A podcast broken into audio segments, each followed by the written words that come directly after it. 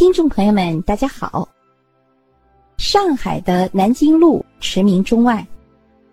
南京路东起外滩，西到延安西路，横跨静安和黄埔两区，全长有五点五公里。一百多年前，南京路还是一条小路，后来帝国主义列强殖民者为了扩大租界范围，修建了。跑马场，强行占领了八十多亩的土地，建成了内饰花园、外饰跑马场的娱乐场所。一八六五年后，殖民者在扩建道路时正式命名为南京路。以后，南京路由东向西不断延伸扩展，马路两旁的商业街也随之不断的兴建。商业就此开始繁荣起来。一九零八年三月，南京路通行了有轨电车。解放后，一九五三年，南京路拆除了有轨电车铺设的路面，并保留部分无轨电车作为观光车使用。一九九八年，上海市政府决定建设南京路步行街。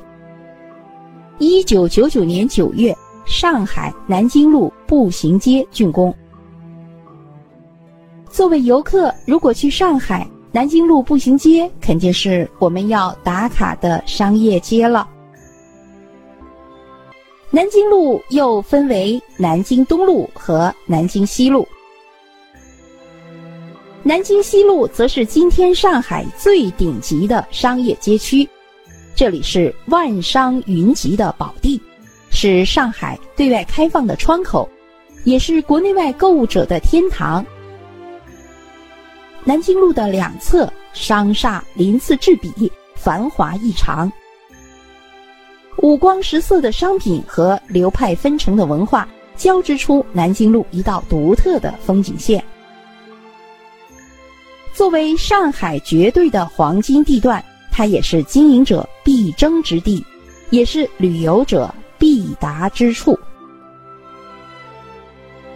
作为游客，我们来到了南京路，除了逛街购物，南京路还有哪些游览的秘籍呢？好，下面呢我们就一一道来。第一个秘籍，那就是如果时间允许的话，那么我们就去看南京路的。夜景。傍晚时分，华灯初上，在各种霓虹灯的映衬下，各具特色的建筑更显得美轮美奂。南京路沿街都有休闲座椅，走累了还可以歇歇脚，不妨欣赏一下五彩斑斓的霓虹灯。看南京路的霓虹灯，还有很多故事。年龄大一点的朋友，您肯定还记得有一部老电影叫什么？对，《霓虹灯下的哨兵》。电影当中，南京路上好八连的故事在上个世纪家喻户晓。解放军好八连更是南京路上一道亮丽的风景线。我们游览的第二个秘籍是什么呢？那就是做好攻略，去南京路品尝美食。南京路步行街上的老字号数不胜数：泰康的灵麦饼干、新雅的粤菜和广式点心、烟云楼的片皮鸭、真老大房的熏鱼和鲜肉月饼。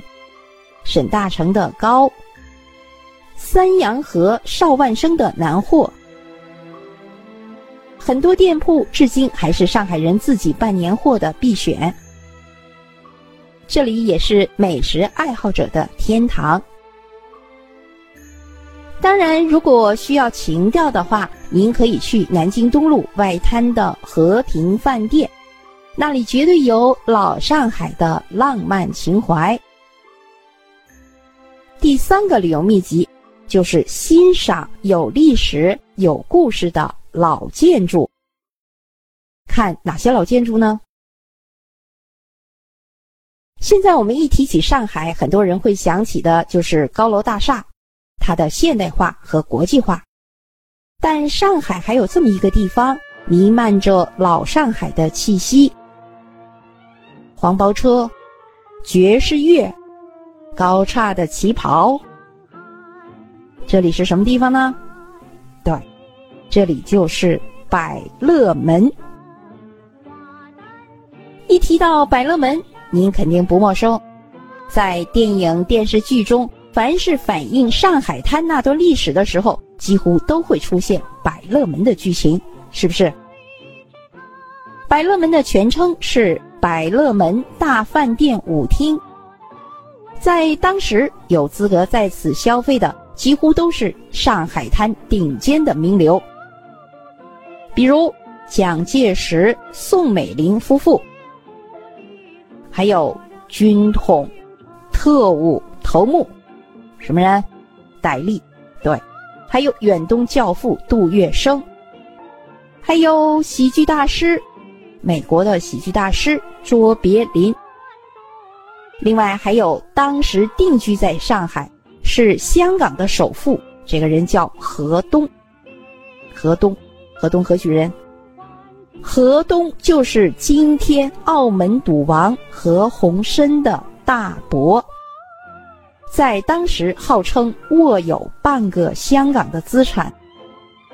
另外还有当时上海滩的电影明星，比如阮玲玉、蝴蝶，还有著名的女作家张爱玲。都是百乐门的常客。好了，看完了百乐门，那我们再去看一看上海国际饭店。上海的国际饭店是上海年代最久的饭店之一，有三十年代远东第一高楼之称。饭店地处在繁华的南京西路。国际饭店的意义不在于其保持了几十年的远东第一高楼的美名，而是在于这座远东第一楼是由中国的一群银行家自己筹款投资，并且由中国人自己营造公司完成的建造。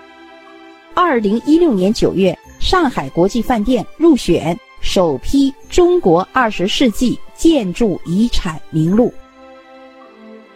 除了百乐门和国际饭店，我们打了卡之后，另外我们还可以去鉴赏大光明影剧院、市百一店、上海美术馆，还有凯司令。还有什么地方呢？还有一个地方是和平饭店等历史韵味的老建筑。好，各位听众朋友们，上海的南京路步行街就为您介绍到这里。感谢您的收听。